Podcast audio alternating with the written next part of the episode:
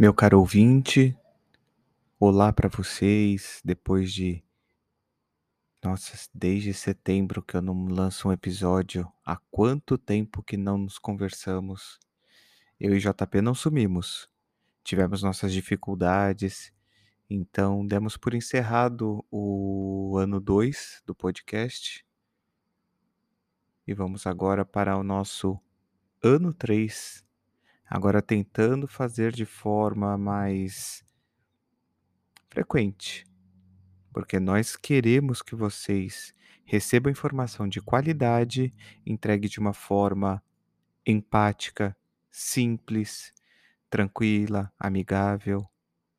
O nosso trabalho é um trabalho social, entregar de forma gratuita aquilo que vocês precisam saber para ter uma qualidade de vida melhor.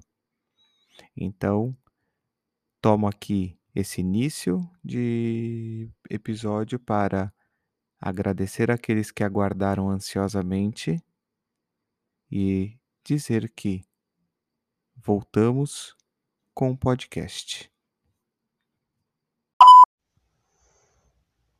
É, oi, Denis. É, eu assisto o teu podcast por recomendação do Adriano Pontes, lá do Latrina Falante. E, cara, eu fiquei, é, digamos, no mínimo extasiado sobre os teus podcasts. Eu acho de ótima qualidade. E eu gostaria muito que vocês continuassem a gravar. Então. A menos que seja um empecilho que esteja bloqueando o dia de vocês, esteja atrapalhando muito o cotidiano, a menos que seja isso, por favor, então, voltem a gravar, eu gosto muito. É, Chanceler Bosteiro ou Nakahari. Yeah. Olá, Denis JB. eu não sou fumante. E meu nome é Chanceler Bosteiro. E esse nome é familiar? Sim, eu já apareci lá no Latrina Falante. E foi graças àquele gordo que eu encontrei o canal de, o canal de vocês, o podcast de vocês. E caramba, o podcast é sensacional, cara. Ele me ajuda com muita coisa de roteiro que eu nunca ia conseguir pensar. E aí eu vou lá e vejo isso, eu fico, uou. Ainda bem que eu encontrei isso. Porque, ok, é, só para contextualizar, não é roteiro de livro, então de filme. É só umas historinhas que eu escrevo de fanfic. Mas mesmo assim já me ajuda pra caramba. De verdade, eu agradeço imensamente por vocês terem o um podcast. Porque ele me, me apresenta coisas que eu nunca teria acesso, sabe? E de verdade, vocês fazem um puta papel social e, e tenho orgulho disso, ok? O podcast é foda e vocês também. Muito obrigado. Esses foram as últimas mensagens recebidas por este podcast antes do seu forçado hiato. E eu acabei de verificar aqui no sistema que, na verdade, eu postei até abril. Que vergonhoso, um ano sem postar. Mas, Nakário, muito obrigado pelo carinho, muito obrigado pela audiência. Fico feliz e o JP tenho certeza que também fica feliz em saber que inspiramos e estimulamos não só os cuidados com o corpo, mas também a criatividade dos ouvintes. Você, Nakário, precisa qualquer dia mostrar essas histórias que você escreve para gente. E fiquei curioso. Chanceler Bosteiro foi nominado, nomeado oficialmente ou você conseguiu esse título graças a alguma benfeitoria? Dá um retorno aí pra gente. E Pô, o podcast do Adriano Pontes também, faz tempo que eu não ouço um episódio dele. Não sei se ele continua produzindo, se ele não continua, mas fica aí. Os episódios, se ainda estiverem disponíveis na plataforma, vale a pena ouvir. É um podcast muito, mas muito interessante. Tem bastante conteúdo também. Então, muito obrigado, Nakário. Muito obrigado mesmo chanceler Bosteiro. Eu o saúdo. E agora vamos para o episódio. Um episódio que foi gravado dia 29 de maio em uma live na Twitch TV, no meu canal Denis Wellington. Se você está ouvindo pelo podcast e quer participar do chat fazendo perguntas, pedindo esclarecimentos sobre qualquer tema de saúde, entre na twitch.tv barra Wellington e participe das nossas lives, participe das gravações. Se você prefere só mesmo ouvir o podcast, fique tranquilo porque tudo que for gravado lá referente ao digressão será transformado em puro áudio e colocado aqui. A live do dia 29 de maio foi dividida em duas partes, que serão lançados com um intervalo de uma semana. Então, aqui está a primeira parte.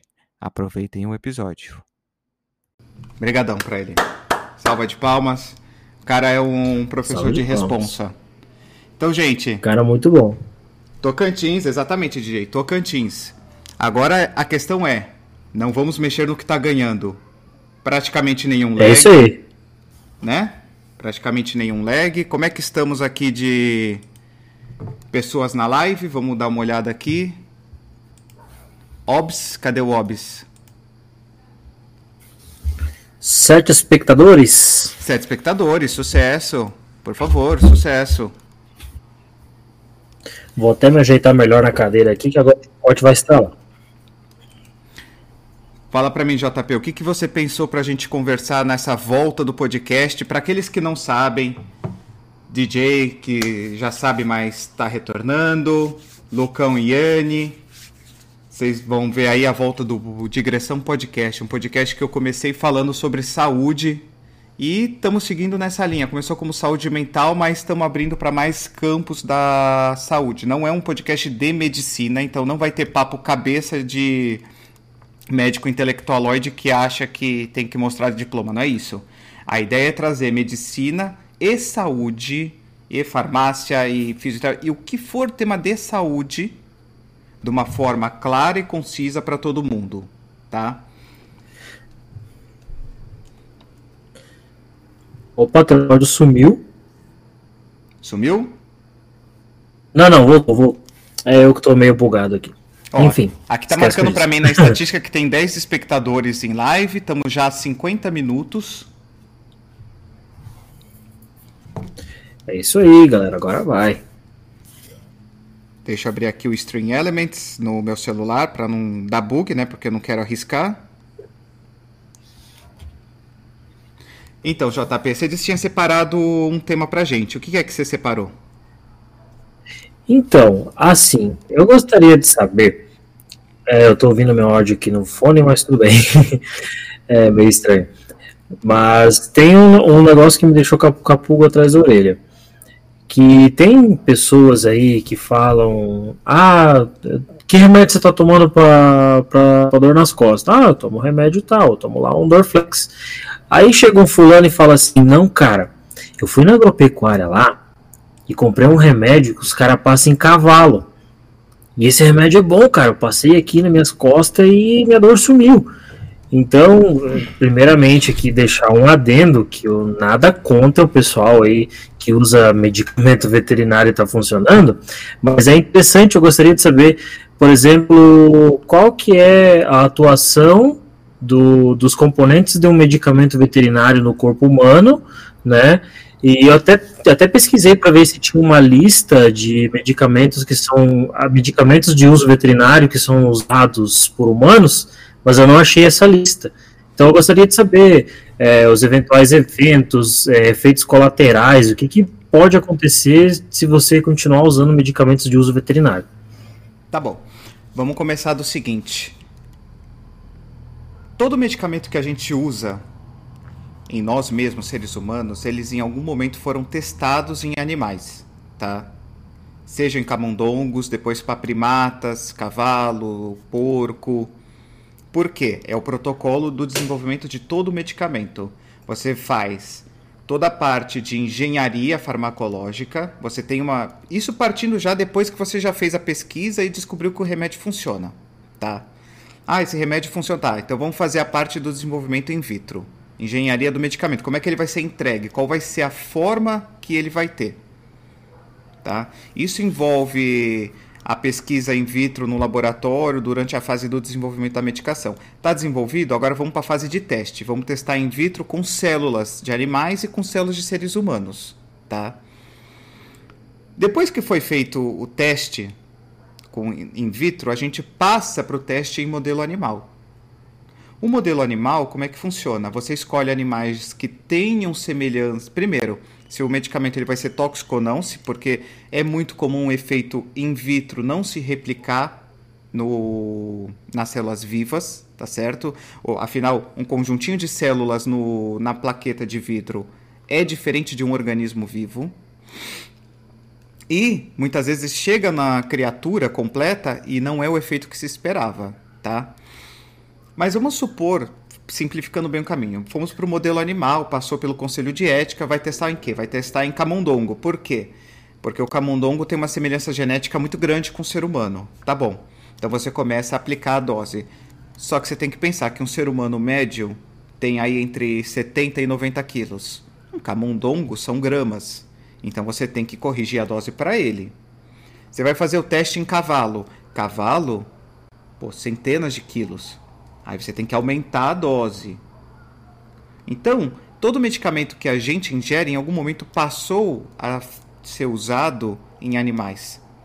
Porque a nossa fisiologia, nós humanos, não é muito diferente de outros mamíferos. Veja que eu estou excluindo aqui anfíbio, estou excluindo réptil, estou excluindo ave, tá?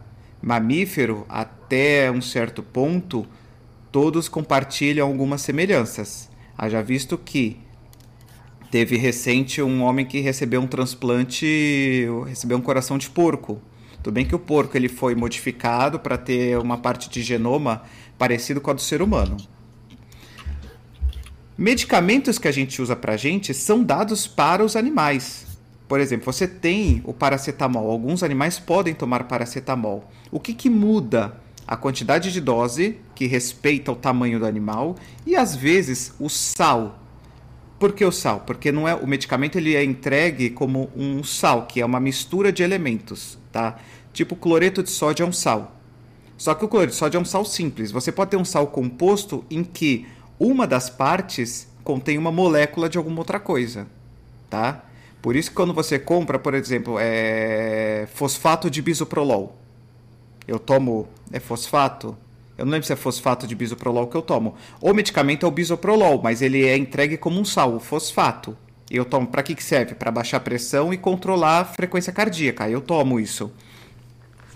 Então, tem muitos medicamentos que o, a gente toma que o animal toma, só que ele é entregue num sal diferente. No caso do que você está falando, JP, é, são os analgésicos. Por quê? Cavalo ele quando se machuca e pelo volume dele precisa de analgésico muito mais forte do que a gente toma. Só que é comum muito atleta de alto impacto, muito fisiculturista, por conta da carga que eles pegam, ter grandes lesões musculares. E aí o que, que eles fazem? Ao invés de ir no médico, eles acabam comprando um anti-inflamatório de cavalo. E aí o que, que acontece? Esse volume que está sendo entregue para o cavalo é normal para ele. O problema é que para o ser humano é um volume gigantesco. É como falar para você: tá bom, você tomou um tramal quando você fraturou o osso da perna. Você tomou mais Isso. ou menos ali uma ampola num prazo de três horas, dissolvida no soro. É como se tivesse te entregando quatro ampolas de uma única vez. Entendeu? Então, o volume do medicamento é muito maior do que o que você deveria estar tá tomando, porque ele foi pensado por um animal que tem aí 450 quilos, 500 quilos, eu não sei quanto pesa um cavalo, acho que é mais ou menos isso. A sobrecarga que você vai ter, tanto sensorial, quanto renal, quanto metabólica, é gigantesca. O mesmo vale quando a gente começa a pensar em outros medicamentos, tá certo? Essa é a primeira questão. É, doses cavalares é Entendi. é justamente isso, DJ. É porque, na verdade, são volumes muito grandes que seriam aplicados. Sabe aquela brincadeira de que a gente vê às vezes em filme e desenho, que o cara vai, pega a espingarda com um tranquilizante de elefante para pegar um cachorro muito deslocado? A ideia é essa, você está dando uma dose gigantesca, cavalar, para um animal menor. Aí o Luke falando, compramos colírio humano para o nosso gato. Sim, colírio é uma coisa que, como ele pouco é absorvido para dentro do corpo, então ele é só um efeito tópico, e normalmente colírio é só uma lágrima artificial com um pouco de corticoide, não tem problema corrigir a dose.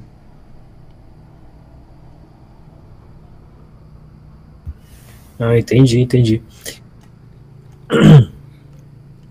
Então, assim, uma pessoa que vai na, na, na, na agropecuária lá comprar seu remedinho, sua Calminex lá, que o pessoal colocou nos comentários aí, que aquela pomada que eles falam que é milagrosa para dor, não é recomendado, né? Seria recomendado mesmo você procurar o seu médico, conversar. Ah, mas eu vou lá, converso com o médico e dá medicamento fraco. Mas eu acho que aí entra a questão que você falou. Depende muito do porte da pessoa, né? A dose de medicamento que essa pessoa vai tomar, né? Se isso vai dar um efeito colateral, alguma coisa do tipo. Pode ser isso também, não sei. Na verdade, tem um outro problema, tá? Às vezes a forma como ele é entregue para o nosso organismo não é a mesma que foi planejada para o ser humano, porque por mais que os mamíferos compartilhem semelhanças, tá? Nos mínimos detalhes há diferenças, tá certo? Então, por exemplo, uh, são diferenças que vêm da própria carga genética de cada criatura. O ser humano tem uma, uma fórmula básica, tem uma arquitetura, tá? Por mais que o ser humano compartilhe informações genéticas com outros animais, ele é uma criatura única, o que quer dizer que ele tem metabolismos únicos. Existem proteínas que só existem no ser humano e não existem em outros animais, e vice-versa. E isso pode afetar o metabolismo do medicamento. O fígado de um porco trabalha de um jeito, de um camundongo de outro, o de um cavalo de outro, entendeu? O de um chimpanzé, um de um gorila. Se fosse tudo vamos dizer assim, 100% semelhante, aqueles testes que a gente já ouve nos relatos de que tentaram cruzamentos entre gorilas e humanos, entre outros símios e humanos para tentar criar uma criatura híbrida, teriam dado certo. O problema é que a genética não é 100% perfeita. A gente compartilha alguns genes, a gente compartilha alguns, algumas proteínas, mas a quantidade de cromossomos é completamente diferente. Então, o conjunto da obra é diferente. Existe um outro problema também, pela diferença de proteínas. Muita gente usa hormônio de crescimento de cavalo para ganhar músculo mais rápido, tá? Só que esses hormônios foram projetados para o cavalo. Vai ter resposta no nosso corpo porque existem certas semelhanças, mas ao mesmo tempo é uma proteína estranha que pode desencadear uma resposta imunológica e levar uma lesão muscular, porque o teu músculo vai estar impregnado com, aquele, com aquela proteína. Fora que é uma proteína que é feita para desenvolver musculatura de cavalo. O ser humano não vai dar conta dessa carga proteica. Ele vai ter que fazer crescer os músculos à força. Só que o que mais que no nosso corpo é músculo também? O coração, por exemplo todo mundo que toma proteína para crescer músculo, que seja de cavalo, acaba tendo uma hipertrofia muscular cardíaca. O, a pessoa desenvolve uma doença cardiovascular porque o coração dela fica tão grande, tão grande, e olha aqui o raciocínio: o coração fica tão musculoso que ele passa a não funcionar. Porque basicamente o que, que acontece? Vamos lá aqui para o navegador aqui de novo. Vamos abrir aqui a janela do navegador.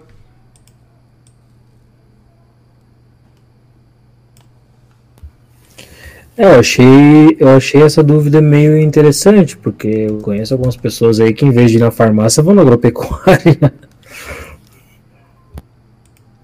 Vamos abrir aqui para vocês entenderem o que eu estou falando sobre essa questão do hormônio de crescimento. Coração, anatomia.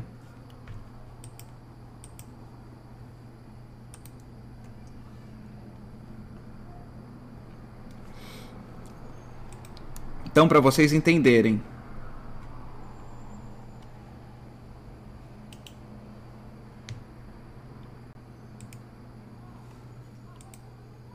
Ah, essa imagem é pequena. Não, quero uma imagem grande. Quero uma imagem braçuda. Tamanho grande. Cavalo. Cavalo, é. Aqui, aqui o áudio do cavalo teria dado muito certo. Abrir a imagem uma nova guia. Oh, Jesus, mas eu pedi tamanho grande e olha. Eu posso colocar tocar o ódio.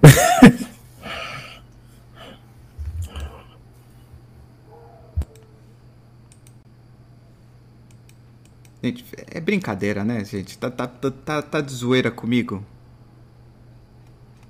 Só porque eu tô em live. Mas basicamente, gente, só para vocês entenderem aqui.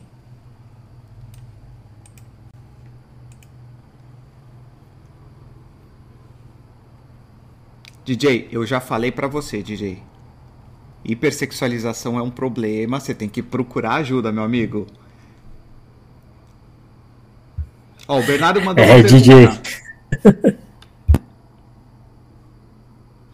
Denis, você observa a correlação entre a automedicação com esse movimento de diversos remédios hoje em dia serem entregues com fraco, médio e forte, por exemplo? Então, Bernardo, eu acredito que sim, tá? Existe realmente essa. Deixa eu desligar aqui. Eu acho que existe uma relação sim entre a automedicação e a perda de eficácia dos medicamentos. A gente não fala de força, a gente fala de eficácia, tá? Por exemplo, o Rudy hoje ele estava comentando na live dele sobre o ele tá ele usar o remédio para dormir. E aí ele falou que já de um tempo não estava fazendo muito efeito o PAT sublingual de 5 miligramas, porque o uso crônico faz com que o seu organismo se habitue àquela medicação tá? Só que ele está usando dentro de um contexto em que ele foi medicado de forma adequada. A pessoa que se automedica, ela não tem o parâmetro de uso. Qualquer justificativa, ela está usando o remédio. O corpo, com o tempo, vai se habituando com aquele remédio e não vai mais respondendo. É como o tabagista que começa fumando um cigarro e de repente o corpo dele está tão habituado com aquele um cigarro por dia que ele passa a fumar um segundo só para poder se manter estável. É como o drogadito que ah, não, eu só fumo quando me dá vontade. O problema é que começa a dar vontade toda hora e de repente doses altas só são suficientes para deixar ele estável, mediano. Já não dá mais o prazer que tinha antes, tá? Então, quando a pessoa se automedica, o remédio ele vai perdendo a sua eficácia, seja porque o organismo está se habituando ou por um outro mecanismo que é o próprio corpo está criando imunidade contra o remédio. Porque dependendo do tipo de remédio que você toma, o teu corpo pode depois de um tempo com a, se passar por um processo de sensibilização do sistema imune e começa a criar um mecanismo de defesa para eliminar esse medicamento, entendeu? Então isso vai fazendo com que ao longo do tempo o remédio perca o efeito. Agora, a pessoa que se automedica, ela vai tomar muitas vezes uma dose que não é nem a recomendada. É o cara que de repente para qualquer batidinha tá lá tomando um AS, tomando 500 miligramas, 1 grama de AS. Pô, 1 grama de AS nem o paciente infartado toma. Eu tomo 100 miligramas, 100 miligramas, um décimo da dose por dia. Tem gente que toma um grama de AS por dia, entendeu? Vamos ver aqui se eu consigo. Eu tenho uma dúvida. Pode falar. Tem uma dúvida em questão, em que, nessa questão do, dos medicamentos que você é, falou que com o tempo o organismo acaba se acostumando e é como se o medicamento perdesse o efeito, é isso? Então, tem pessoas que eu conheço que todo mês estão lá no posto de saúde consultando, vão lá, só fazem uma conversa com o médico e todo mês pegam o mesmo medicamento. É o tal do medicamento, o de uso contínuo. Se a pessoa está nesse medicamento de uso contínuo, ele também não vai perder o efeito com vai, o tempo? Vai. Como é que funciona isso? Vai. Então tem, tem que haver uma, uma reconsulta, certo? De um Sempre. determinado prazo de tempo. Porque o que eu observo é que isso às vezes não acontece. Tem gente que vai anos consultar lá no, no, no SF e tá sempre ali nesse ciclo tomando os mesmos remédios e parece que né, é um ciclo sem fim. Então, é, como que deveria ser feito para sair desse negócio? Porque se o, remédio, se o remédio não está mais fazendo tanto efeito, então né, teria que ver uma alternativa para poder contornar essa situação, né? Veja bem, quando eu falo que a pessoa começa a criar resistência, não é um processo de um mês, dois meses, três meses, tá? São anos. E mesmo assim tem que ver onde que esse medicamento faz efeito até criar uma resistência. É óbvio. Eu dei o exemplo do Rude porque ele usa um medicamento que a gente fala que é um é, é, um medicamento neurológico. Ele atua na indução do sono. Então, ele atuando dentro do sistema nervoso, o sistema nervoso ele cria resistência mais rápido. Agora, o paciente que usa um remédio para o coração, um remédio de hipertensão, por exemplo, são anos até aquele remédio não fazer efeito e tem que somar outros fatores, por exemplo, o próprio envelhecimento do corpo, é, a queda da função cardíaca, do débito cardíaco. Então, cada medicamento vai ter a sua curva e mesmo assim tem que considerar o próprio organismo do indivíduo, tá? Então, qual que seria a lógica? O paciente ele tem que fazer o acompanhamento pelo menos anual para ver como é que está esse medicamento, como é que está o tratamento. Ah, seu João, como é que está a sua pressão? Tá boa? Tem sentido tontura? Ah, doutor, eu tenho me sentido mais cansado. Ah, vamos ver aqui, pô, ó, tua, tua, tua frequência cardíaca tá muito baixa. Dá pra gente dar uma modificada nesse remédio para não ficar com a frequência tão baixa. Ó, oh, doutor, tá me dando tontura, vista escurecendo. Ó, oh, tua pressão tá subindo, então a gente vai ter que acrescentar um outro medicamento ou aumentar a dose do seu. O que, que o senhor prefere? Entendeu? Então, esse acompanhamento regular é que vai garantir que na hora que o medicamento sozinho não faz mais efeito suficiente, ou você troca, ou você aumenta a dose, ou você acrescenta um segundo. Tá certo? Eu ia falar para vocês, só fazendo um parênteses aqui, sobre a questão do coração. Quando a pessoa, esse é o corte que a gente chama de longitudinal do coração, tá? Então aqui a gente tem o átrio direito, o ventrículo direito, o átrio esquerdo e o ventrículo esquerdo. O ventrículo esquerdo é o que manda o sangue para o nosso corpo inteiro. O ventrículo direito manda para os pulmões para receber oxigênio. A pessoa que toma remédio de cavalo para crescer músculo, ou hormônio de cavalo, ou oxandrolona, vai aumentar músculo no corpo inteiro, incluindo a parede do coração. Ah, mas então o coração dele vai ficar mais forte e vai mandar sangue de uma melhor forma. A lógica seria essa se não fosse uma questão. O músculo do coração ele não cresce para fora, ele cresce para dentro da cavidade. Então, na verdade, o que, que acontece? O músculo ele começa a aumentar de tamanho em direção do interior dos ventrículos e diminui a capacidade do sangue do ventrículo, fazendo com que o coração mande menos sangue do que ele deveria estar tá mandando. Então, o paciente, mesmo tendo um coração mais hipertrofiado, é um coração que é insuficiente. Ele não corresponde à demanda sanguínea que ele deveria. O débito cardíaco dele, que é uma medição do volume de sangue que ele ejeta, cai muito então esse paciente ele pode vir a falecer por uma insuficiência cardíaca, às vezes até aguda, porque numa demanda, imagina, o cara tomou hormônio e foi lá para a competição de levantamento de peso. O coração batendo que nem louco. Só que ao invés de estar tá mandando um litro de sangue por hora, está mandando 100 ml de sangue por hora. Ele vai ter uma tontura, vai desmaiar com o peso caindo em cima dele, ou o próprio coração vai sofrer um infarto, porque não vai ter volume de sangue suficiente para irrigar o próprio coração. E aí ele vai morrer. Por isso que o uso indiscriminado desses medicamentos de cavalo, em especial para crescer musculatura, é muito perigoso. Fecha parênteses. Nossa, então o cara aí que é todo bombadão com os, com os anabolizantes lá, com os negócios de cavalo, então o cara pode morrer muito mais facilmente do que um obeso lá que tá com, com, com as vias quase entupidas. E o coração Sim. vai se contraindo. Sim, exatamente. O, assim, a questão é, o cara bombadão no repouso, às vezes ele tá até tranquilo, tá? Porque quer queira, quer não, ele tem um organismo que está habituado a trabalhar com aquilo. Diferente do obeso, né? Que ele está com uma sobrecarga violenta também.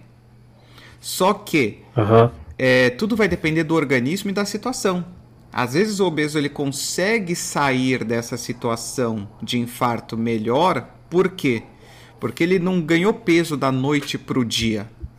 né? Ninguém ganha 100 quilos de gordura em uma semana.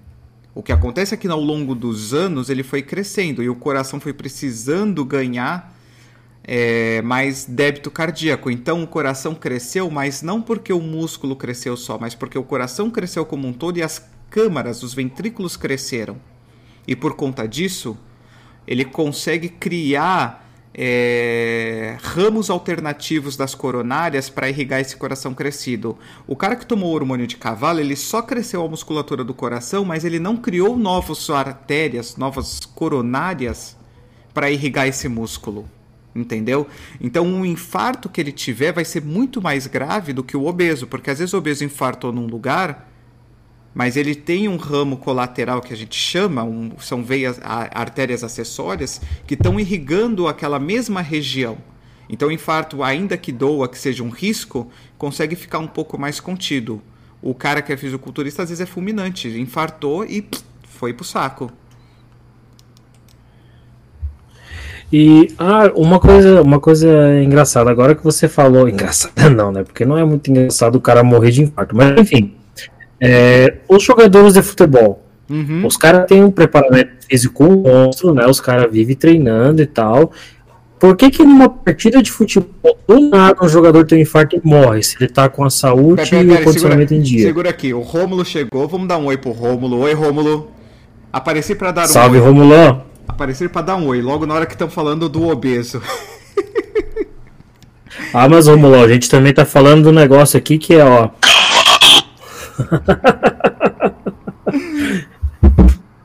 é, o coração do Rude é marombado. O coração do Rude. Rude, o teu coração, ó, é gigante, cara. Teu coração é movido a muito amor, tá ligado? Fica sossegado. Você vai durar bastante. Romulo, meu coração. Vai, o Rude tá vai durar uns 200 anos. O Rude vai durar. Vai, faz a tua pergunta, JP, que eu te cortei, desculpa.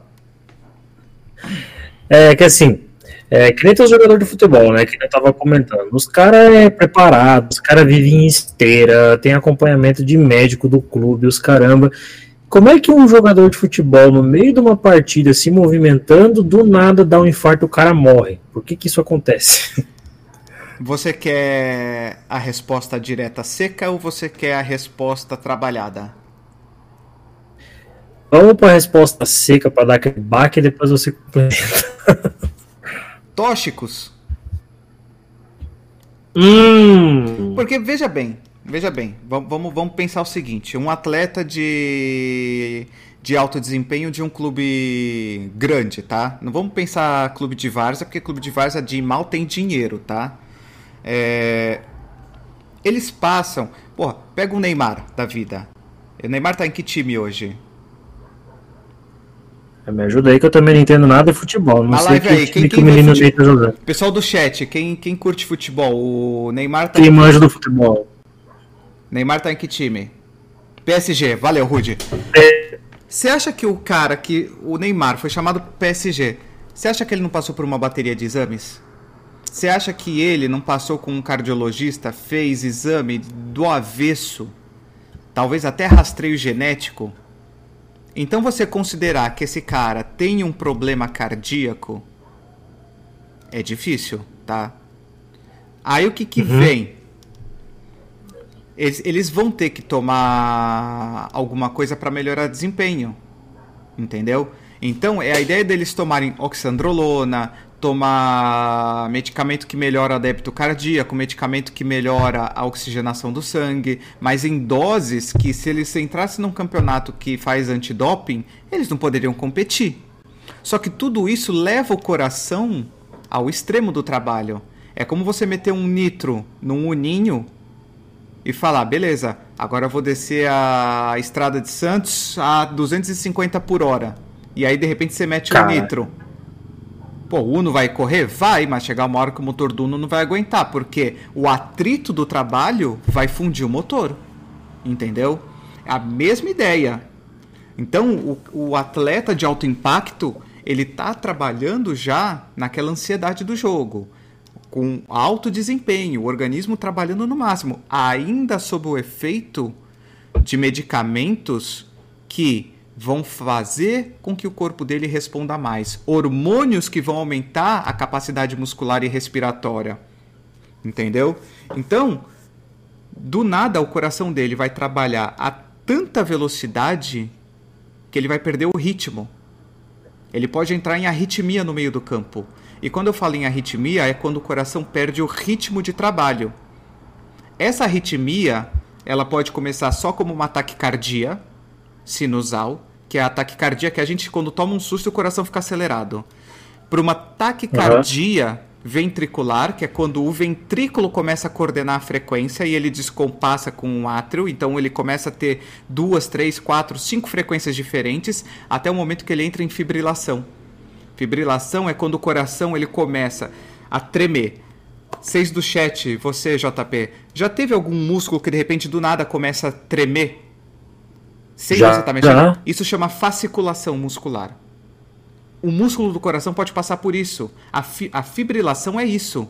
É quando o músculo ele começa a só vibrar sem contrair de forma coordenada. Então o coração que era para fazer isso, ele começa a fazer isso e não manda sangue para lugar nenhum. Se não manda sangue, o primeiro órgão que vai sofrer é o próprio coração, que ele não vai receber sangue e vai começar a infartar. A outra coisa é que esse coração fibrilando, ele vai desgastar todas as reservas de cálcio dele e de potássio e aí de repente ele para. Então esse coração ele entra em parada, a sistolia. E aí por conta disso o jogador para em campo tá? Basicamente, é a única resposta que eu aceitaria. Claro, a mídia vai falar que eu já tinha um problema de base. Eu só acredito num problema de base, como por exemplo, alguma síndrome de reentrada que a gente chama. É quando o coração manda o estímulo elétrico do átrio para o ventrículo e de repente ele retorna por uma via acessória e reestimula o ventrículo de novo. Isso chama síndrome de Wolff-Parkinson-White. Eu acredito nisso no jovem e no jogador de várzea, que o time não tem recurso nem para pagar o salário do cara. Que fala, ó, a gente vai ter, vai ter campeonato em Piraporinha do Bom Jesus, mas você tem que pagar a tua própria passagem de ônibus. Um time como um PSG, um Corinthians, um São Paulo, não justifica, porque eles têm recurso para examinar o paciente e detectar quando tem uma cardiopatia, entendeu? Então, basicamente é isso. Olha, Alice, Alice, bem-vinda aqui, minha querida, ó. Seja bem-vindo à live, brigadão por ter aparecido.